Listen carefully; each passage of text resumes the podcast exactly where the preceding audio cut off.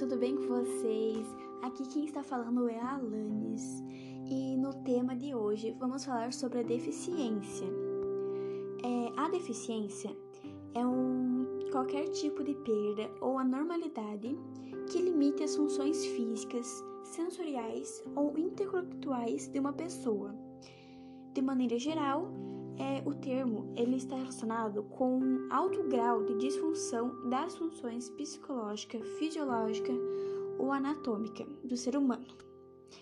É, em termos médicos, ela acaba representando a exteriorização de um estado patológico que reflete a ausência ou a insuficiência no funcionamento de um órgão ou um membro, como por exemplo, quando uma pessoa fica sem uma perna ela não pode ter a mesma motricidade e a mobilidade que a outra pessoa que tem as duas pernas.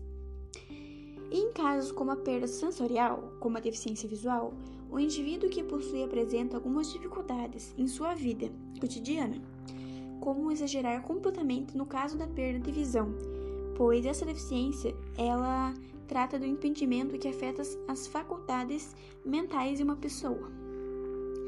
É, a deficiência ela acaba que tem um impedimento de longo prazo da natureza física, mental, né? Como eu falei antes.